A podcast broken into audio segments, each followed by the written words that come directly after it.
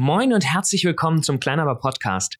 Ich bin heute mit Lizzie hier, die bei uns für Konzeption und Strategie zuständig ist und auch einen eigenen YouTube-Kanal hat. Moin Liz, auf dem sie DIY-Tutorials macht. Und Liz macht schon sehr lange YouTube und sehr schöne Videos, aber ich glaube, Liz, du hast auch immer damit gestruggelt, die Regelmäßigkeit durch die Bank weg äh, durchzuhalten, oder? Absolut. Also gerade wenn man als Creator die Videos komplett alleine produziert, vorbereitet, dreht, kommt dann manchmal doch irgendwie auch das Leben dazwischen, ab und zu.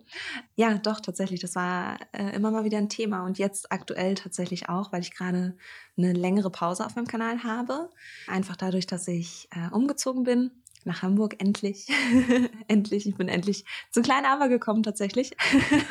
Wir haben schon hat lange, sich schon lange angebahnt. hat, erst hat sich schon lange angebahnt, sind wir ehrlich.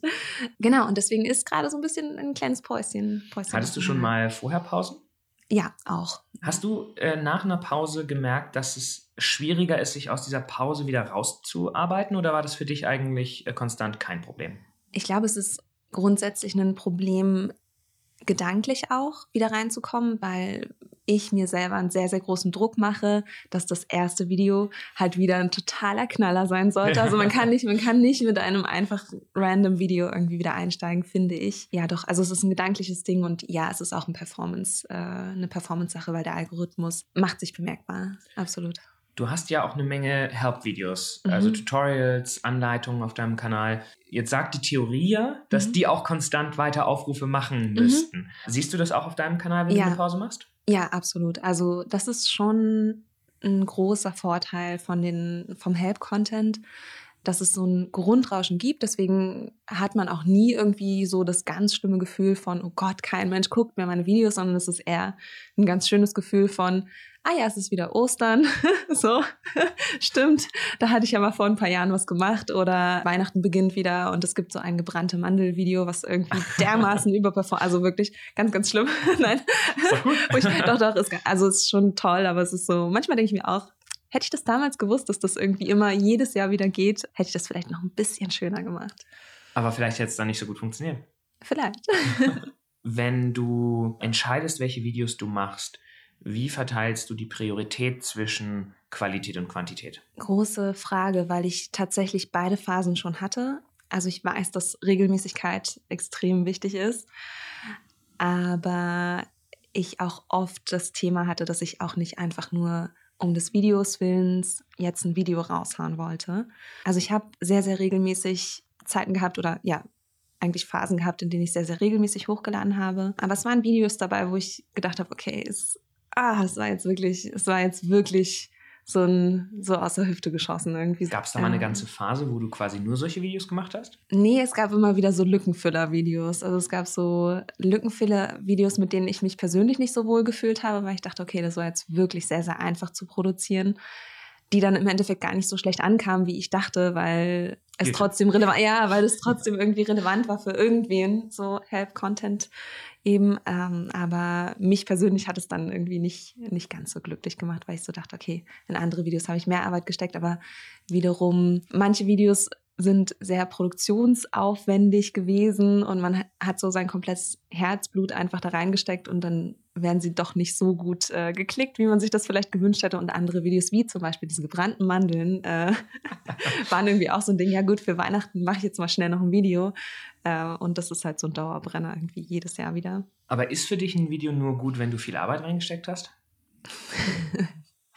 nicht unbedingt, aber aber ja, ich, äh, ich habe schon ein schlechtes Gewissen, wenn, wenn ein Video manchmal zu schnell, zu, also zu einfach zu produzieren war, ja, weil äh, einige meiner Videos dann doch deutlich, deutlich aufwendiger zu produzieren sind. Und ja, das ist so ein, so ein persönlicher Anspruch, den man dann quasi an seine Produktionsqualität stellt. Aber, Aber, du sagst ja, die Community hat den Anspruch eigentlich nicht. Nee, das stimmt. Also das heißt, die wären, es ist nicht so, dass die Community sagt, oh, was ist denn da jetzt hochgeladen? Ja. Warum ist das jetzt so viel einfacher? Ja. Hast doch bestimmt nur einen halben Tag dran. Ja, ja, wie genau, lange lang brauchst nie. du für deine Videos? Hm, hängt komplett vom Inhalt des Videos ab. Also wie gesagt, so ein, also einige der einfachsten Videos sind eben Origami-Videos. Äh, es war zum Beispiel auch ja, letztes Jahr Weihnachten ein Servietten-Origami. äh, für so einen kleinen Elfenschuh, der halt wirklich sehr, sehr schnell zu drehen war. Ähm aber, es, aber es kam gut an. So, es war absolut ein Video, was gebraucht wurde zu dieser Zeit, also Voll. zur Weihnachtszeit. Hey, Tischdekoration. Klar, falte ich mir irgendwie so einen kleinen Elfenschuh aus einer Serviette. Aber da hatte ich ein bisschen schlechtes Gewissen, weil es für mich so einfach zu drehen war und so einfach zu produzieren war. Und wiederum andere Videos ähm, deutlich aufwendiger eben waren. Wenn du dir jetzt deinen Kanal anschaust, du hast aufwendige Videos, du hast weniger aufwendige Videos. Siehst du unter dem Strich einen Unterschied in der Performance oder geht es dir wirklich um deine Markenbildung, wenn du über Qualität nachdenkst? Siehst du in den Zahlen, dass ähm, die Videos, die besser oder aufwendiger produziert sind, ein höheres Potenzial haben, viral zu gehen, das nächste gebrannte Mandelvideo zu werden? Oder ist es eine Sache, dass du sagst, meine Marke als mhm. Moin Liz ja. steht für Qualität und deswegen ist mein Anspruch ähm, ja. das? Es ist eher zweiteres äh, tatsächlich, dass ich sehr gerne einfach hochqualitative Videos äh, rausgeben möchte und das sozusagen ja auch auf mein Image zurückfällt. Also ich glaube, es ist ein bisschen die Frage, was man mit seinem eigenen YouTube-Kanal erreichen möchte. Also möchte ich ein hochwertiges Portfolio in dem Sinne erstellen, auf, also dass man gerne vorzeigt, wo vielleicht sich Marken irgendwie auch sehen oder will ich eine Reichweite, also eine möglichst hohe Reichweite generieren, dann gibt es da auch Mittel und Wege, sich an Trendthemen äh, einfach zu bedienen und äh, was man auch gerne sieht äh, auf deutschen Kanälen, dass dann irgendwie von amerikanischen Kanälen sich ein bisschen was abgeguckt wird. abgeguckt ist netter als geklaut. genau, ähm, dass man dann einfach mal guckt, was ist in anderen Ländern erfolgreich und kann ich das vielleicht für den deutschen Markt so äh, nachproduzieren. Ähm, und das war nie mein Anspruch an meinen Kanal. Also mir war es immer wichtig, uniken Content zu machen und auch Inhalte zu veröffentlichen, hinter denen ich stehen kann. Was dann aber zum Teil, wie gesagt, so ein bisschen diese, äh, diese persönliche Verkopftheit manchmal mit sich, mit sich führt, dass man dann irgendwie so denkt, okay, nein, das kann ich jetzt, das war zu, zu einfach, das konnte ich jetzt noch nicht so veröffentlichen. Gerade wenn du über Marken sprichst, hängt es ja vielleicht auch äh, davon ab, welche Marken du erreichen willst. Ja. Weil es gibt Marken, die haben einen stärkeren Fokus auf Qualität. Mhm. weil die selber ein hochpreisiges Produkt haben oder weil sie ein Image pflegen, das sehr, sehr wertig ist. Mhm. Auf der anderen Seite hast du Marken, denen Reichweite unglaublich wichtig ist. Ja. Ich glaube, dass es kaum eine Marke gibt, der Reichweite egal ist. Von mhm. daher ist es wahrscheinlich immer so ein bisschen eine Gratwanderung zu schauen, selbst wenn du für dich als, als dein USP äh, Qualität siehst, trotzdem musst du ja irgendwie auf Reichweite kommen, weil ja. wenn du 1000 Abonnenten hast, dann wird dir kaum eine Marke Geld geben, das überhaupt genug ist, um deine Videoproduktion und den ja. Aufwand, den du dahinter hast, äh, ja. zu refinanzieren. Wer sind die Marken oder auf, auf welche Art von Marken äh, zielst du denn mit deinem Content ab? Mit welchen Marken möchtest du zusammenarbeiten? Grundsätzlich bevorzuge ich eigentlich langfristige Zusammenarbeiten mit Marken. Die Marken, mit denen ich gearbeitet äh, habe, haben auch immer wieder angefragt und mit denen habe ich auch wie gesagt, in dem Sinne langfristig weiter zusammengearbeitet. Die wissen auch die Qualität zu schätzen. Und ja, es stimmt schon, es ist eine andere Art der Zusammenarbeit. Und ich merke auch, dass ich vielleicht dann öfters auch angefragt werde, eben für die Content-Produktion, die dann eben auch auf den eigenen Kanälen geteilt wird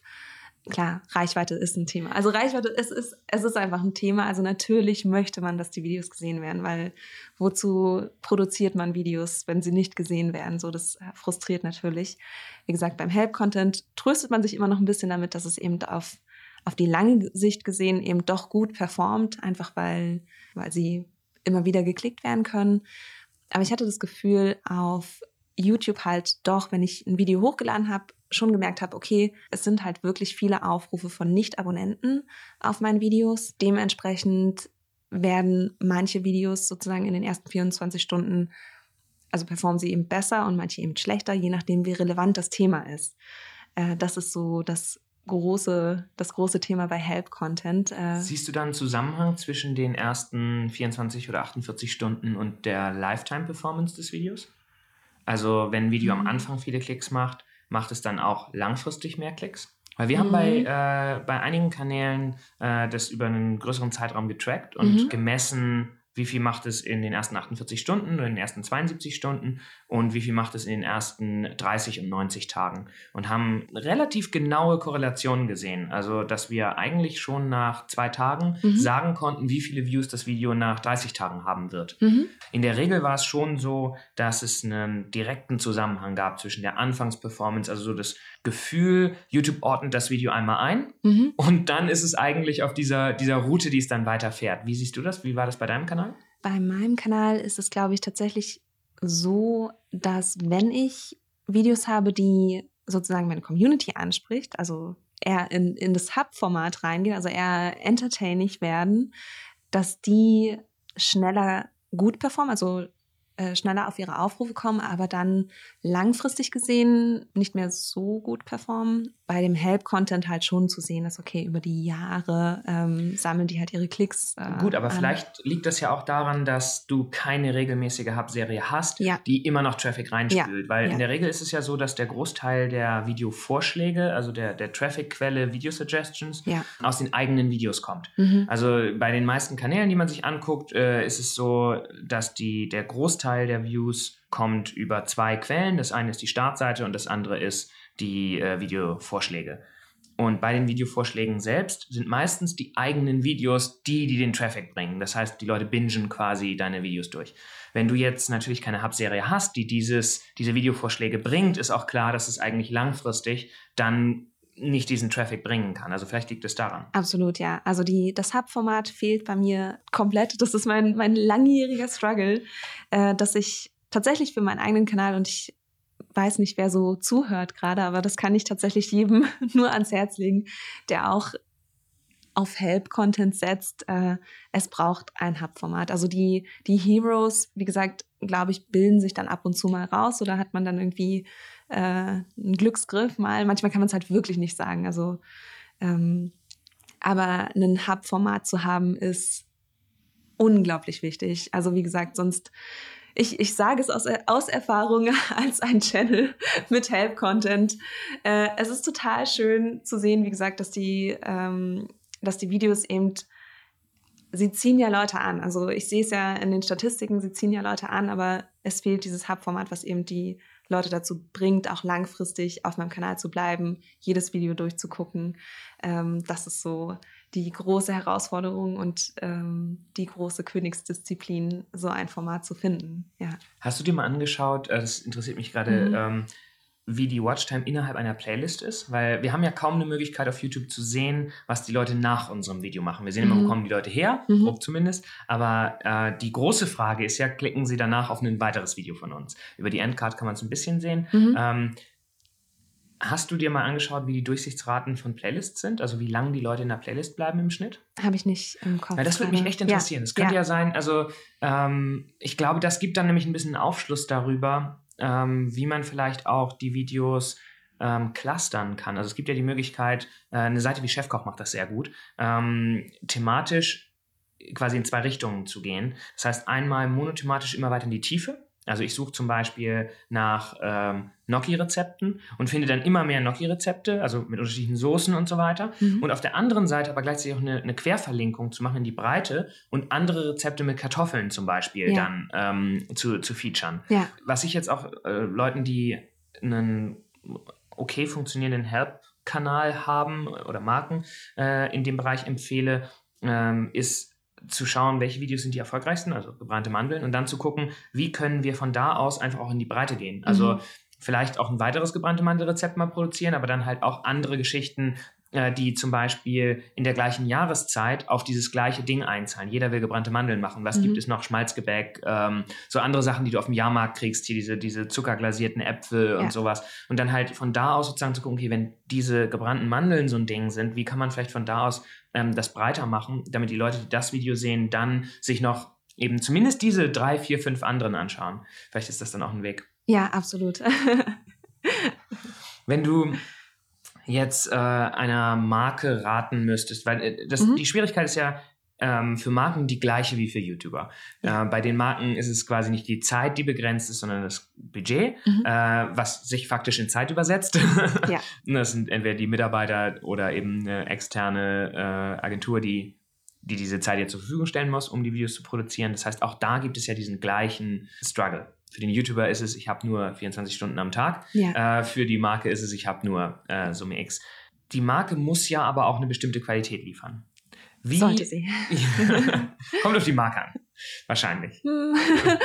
ich glaube, dass manche Marken gut damit fahren, ähm, auch wenn es jetzt abschweift, aber ich glaube, ein paar Marken fahren gut damit, bewusst einfacher produzierten Content zu machen, Mhm. Weil es zum Markenimage passt. Ja, oder weil es wieder authentisch wirkt. Ich habe das Gefühl, bei sehr, sehr großen Ja. YouTubern äh, verzeiht man auch sehr viel in der Qualität, weil es wiederum authentisch ist. Hat man vielleicht dann wieder das Gefühl, ja, okay, es ist wie so ein Skype, wie ein schlechtes Skype-Gespräch mit, mit meinem Lieblings-YouTuber. Kann man schon machen. Gut, aber was ich jetzt auch meine, sind Marken. Also zum Beispiel gab es eine Zeit, irre mich jetzt vielleicht, und es war eine andere Marke, aber ich meine, dass zum Beispiel Aldi eine ganze Zeit lang keine Werbung gemacht hat. Äh, Im Mobilitätsbereich gibt es da auch jemanden, habe ich jetzt gerade vergessen, ich glaube, so eine Rollerfirma, so eine E-Rollerfirma, die sagen, ne, wir, wir machen gar keine Werbung, Mhm. weil bei uns soll das zu 100 Prozent in den günstigeren Pre- Preis fließen. Ja, Ne, genau. Also wenn wir dafür Werbung, für Werbung Geld ausgeben, dann müssen wir logischerweise die Produkte äh, teurer machen, damit unsere Marge besser wird und wir das finanzieren können. Ähm, das kann ja also auch eine Strategie sein, zu sagen, wir wollen bewusst das Image haben, dass wir die billigsten sind Mhm. und entsprechend sind Hochglanz-Werbespots oder auch gut produzierte, wertige Videos die falsche Botschaft. ja, Also Es ist- Klarmobil ist ja zum Beispiel so ein, so ein Mhm. Fall, den wir, den wir äh, auch mal äh, gemacht haben vor, vor ein, zwei Jahren.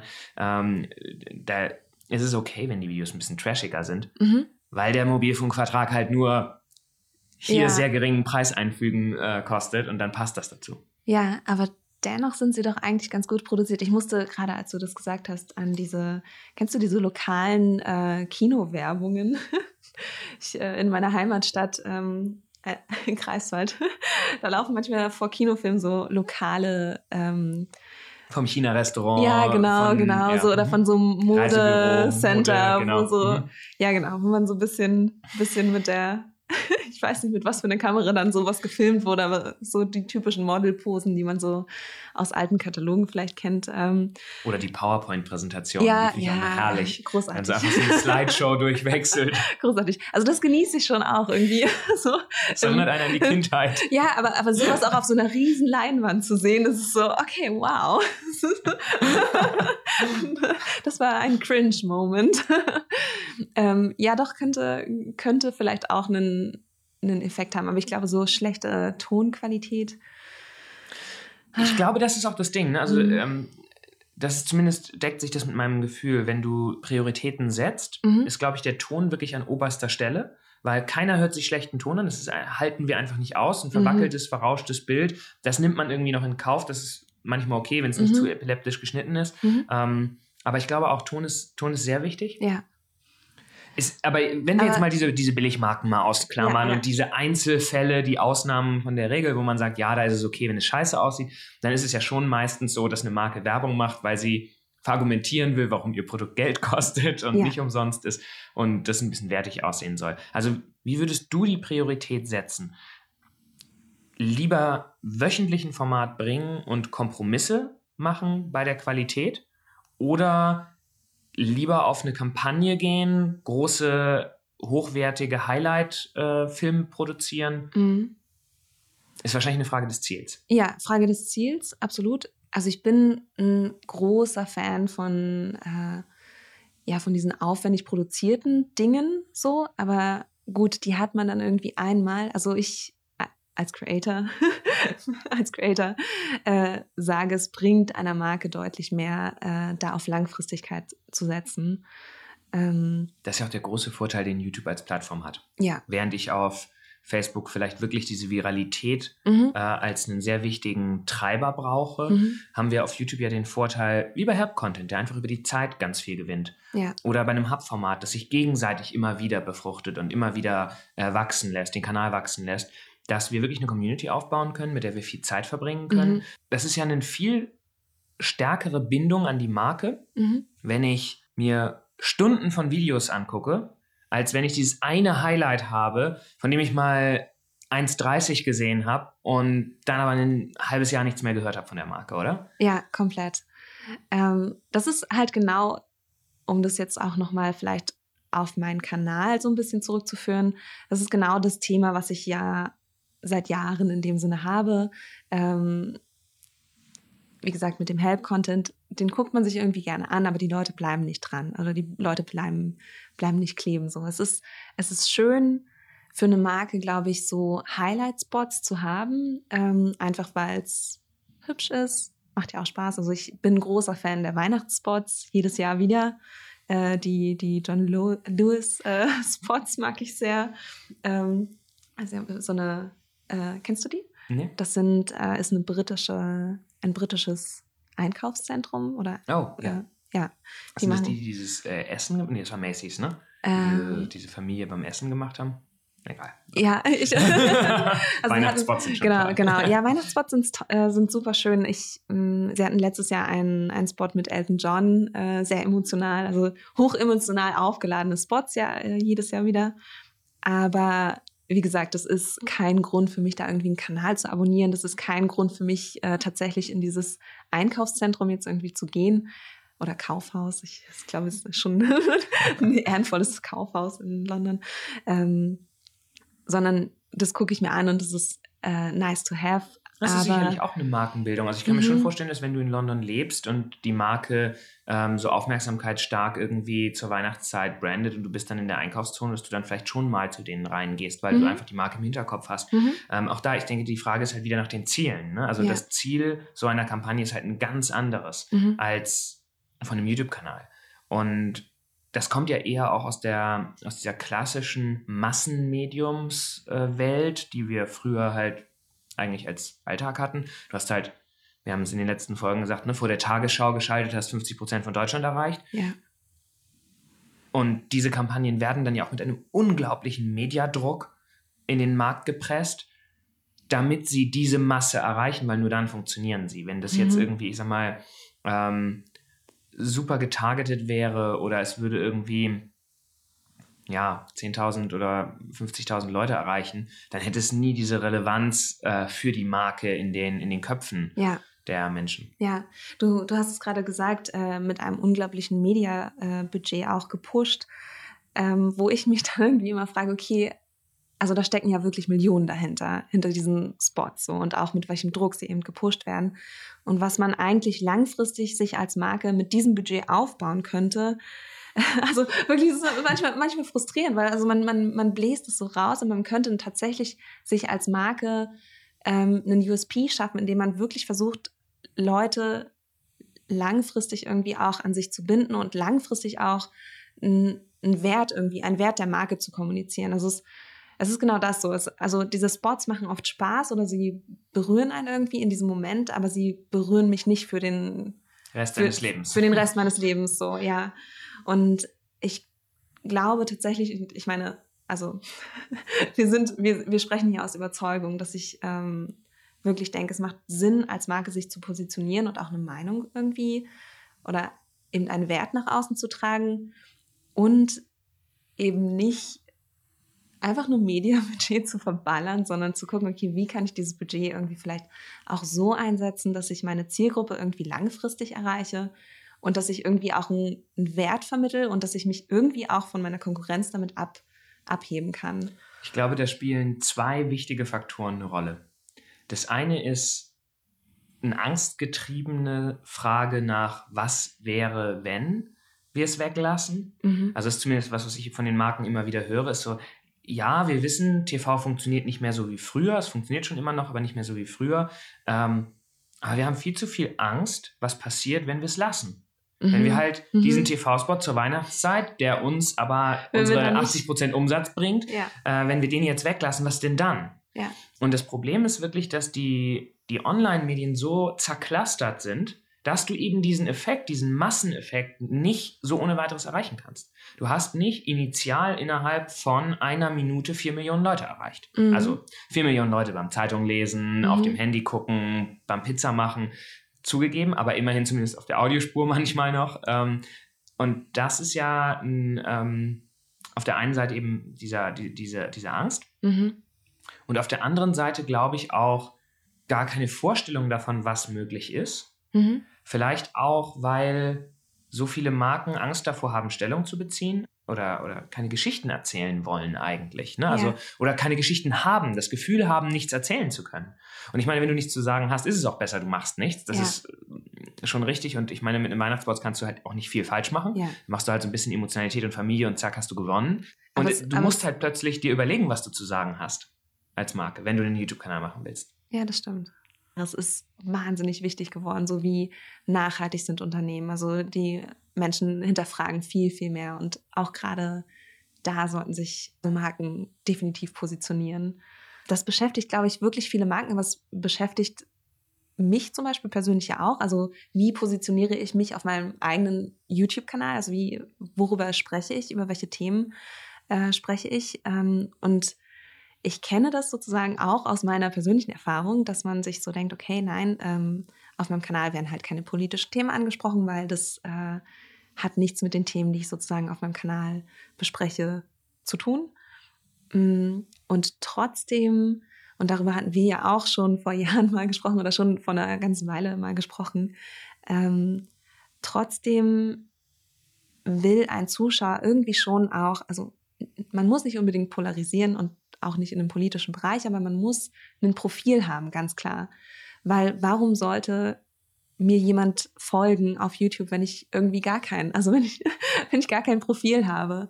Und genau das Gleiche gilt eben auch für Marken. Also das, äh, ich glaube, das ist für eine Marke sogar noch viel leichter, ähm, sich da einmal hinzusetzen sozusagen und, und diese Werte rauszuarbeiten. Also die meisten Marken haben ja diese Werte, äh, sind dann aber doch irgendwie wieder vorsichtig, weil sie so denken, ah, wir wollen die nicht abschrecken und ja, wir wollen ja für, also Zielgruppe alle. Ähm, ist immer so dieses, äh, dieses Ding, äh, was, was einen dann irgendwie ein bisschen verkopft werden lässt und so in, in alle Richtungen und dann doch gar keine Richtung einschlagen lässt. Ähm, und das ist, glaube ich, wirklich, wirklich fatal. Und das ist auch eine Sache, wie gesagt, für mich persönlich muss, muss ich das irgendwie auch lernen. Man darf eine Meinung haben. So, man darf eine Meinung haben und man darf für etwas stehen und man darf in, in den Austausch gehen. Und genau dafür sind ja Social-Media-Plattformen einfach unglaublich gut. Also ich kann ja als Marke kommunizieren. So ich muss ja nicht nur einen Spot rausblasen und mir dann irgendwie die Meinung um die Ohren hauen lassen, sondern ich kann ja reagieren. So und ich darf vielleicht auch als Marke auch mal einen kleinen Fehler machen äh, oder auch bewusst mal einen, einen Fehler machen, bewusst mal provozieren, ähm, bewusst mal aufrütteln ich glaube, das, äh, weiß nicht, ob das, ob es da einen Fall gibt, wo es schon mal so ganz bewusst äh, geschadet hat. Also ich glaube, das ist manchmal vorher nicht ganz absehbar und es kommt auch ein bisschen auf deine Prioritäten an. Also ja. ich meine, Nike fährt zum Teil ja sehr gut damit, sich klar zu distanzieren oder zu positionieren ja. zu bestimmten Themen und damit auch sicherlich ganz bewusst einen Teil ihrer Kunden, weil die haben nun mal Zielgruppe alle, mhm. einen Teil ihrer Kunden vor den Kopf zu stoßen und vielleicht auch für immer zu verlieren. Ja. Aber ähm, auch das ist als Marke ja okay. Ja, zu sagen, nein, also ich will diese Art Kunde gar nicht, weil ähm, an irgendeinem Punkt hast du als Marke ja auch eine Verantwortung ja. der Gesellschaft gegenüber. Ja. Was ich interessant fand, ist, äh, dass du gerade gesagt hast, eigentlich, dass eine Positionierung über die Art des Content oder die Inhalte, die du auf dem Kanal machst, passiert, ohne dass du klar sagst, ich stehe dafür mhm. oder ich stehe dagegen. Mhm. Die Tatsache, dass du Sachen recycelst, sagt etwas in deinen Videos, sagt etwas darüber aus, wie du zum Thema Nachhaltigkeit stehst, ja. ohne dass du sagen musst, ich bin für Nachhaltigkeit recycelt Zeug. Ja, ja. Also du musst manchmal gar nicht, glaube ich, die Leute so mit der Nase drauf stoßen, sondern manchmal reicht es einfach, Content dazu zu machen. Einfach eine Geschichte zu erzählen, die den Leuten zeigt, wie du bist. Und ich glaube, das ist ja für einen YouTuber das gleiche wie für eine Marke. Und ich glaube, der Grund, warum Leute YouTubern folgen, oft ist gar nicht, dass die einzigartigen Content machen, sondern dass die eine einzigartige Perspektive haben. Ja. Dass die eine einzigartige Persönlichkeit manchmal haben, aber vor allem eben einen einzigartigen Blickwinkel.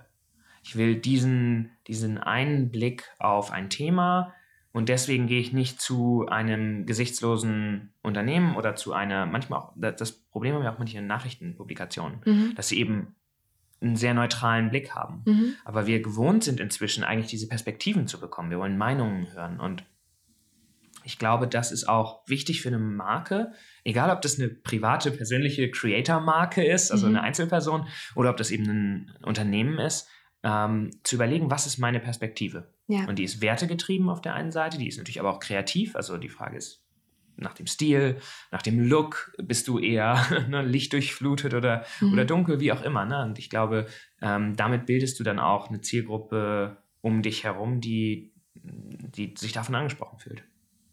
Ja, ja, und ich, genau das, was du sagst, eine Marke hat eine Verantwortung, so, und, ähm, und sie darf sich positionieren. Und, und genauso muss man sich, glaube ich, auch tatsächlich als äh, Creator irgendwie positionieren, weil das eben genau das ist. Ähm, entweder mache ich Help-Content und ich moderiere eine Anleitung oder jemand guckt sich mein Video an, weil das, was ich zu sagen habe, auch irgendwie Inhalt hat und Relevanz. Worum es doch geht im Kern, ist nicht die Qualität, wie aufwendig war das Video zu produzieren, sondern wie gut ist die Geschichte. Und eigentlich geht es um die Qualität des Inhalts. Und das ist ja das, was Werte auch bedeuten. Also eigentlich eine qualitative Aussage, eine qualitativ wertige Story, einen, einen Mehrwert zu bieten. Und ob das Video dann mal ein unterbelichtetes Bild hat oder nicht, ist vielleicht gar nicht so wichtig. Mhm. Vielleicht steht im Fokus einfach viel mehr der Inhalt und die Story. Würde ich, so, würde ich so unterschreiben. Ich glaube, für, für mich selber gehe ich wahrscheinlich verkopft daran, einfach weil man sich äh, über die Jahre irgendwie immer, immer weiter verbessern, immer weiter fordern möchte. Ähm, aber ganz, ja, ganz klar, eigentlich äh, der Inhalt. Der Inhalt ist das, was zählt, ja. Wenn du die Uhr jetzt sechs Jahre zurückdrehen könntest, mhm. was wäre das Learning, das du in diesen sechs Jahren gezogen hast, das du dir für den Start mit auf den Weg geben würdest? Also, weil wir wissen, der ja. Anfang auf YouTube ist eigentlich der schwerste. Die ersten ja. 1000 Abonnenten, dann die ersten 10.000, das sind so die, diese, diese Hürden, die unglaublich schwierig sind, gerade wenn man jetzt eben nicht eine Marke ist mit Mediabudget und so weiter und sich YouTuber einkaufen kann, sondern mhm. wirklich im Einzelkampf. Mhm. Und das ist ja auch die Realität für viele Marken, die haben nicht das Budget gleich richtig groß aufzufahren, sondern die mhm. müssen erstmal den Beweis antreten, dass es funktioniert. Also wenn du zurückdrehst die Uhr sechs Jahre und ähm, dir jetzt die, die wichtigsten, das wichtigste Learning mit auf den Weg geben kannst, was ja. ist das für dich?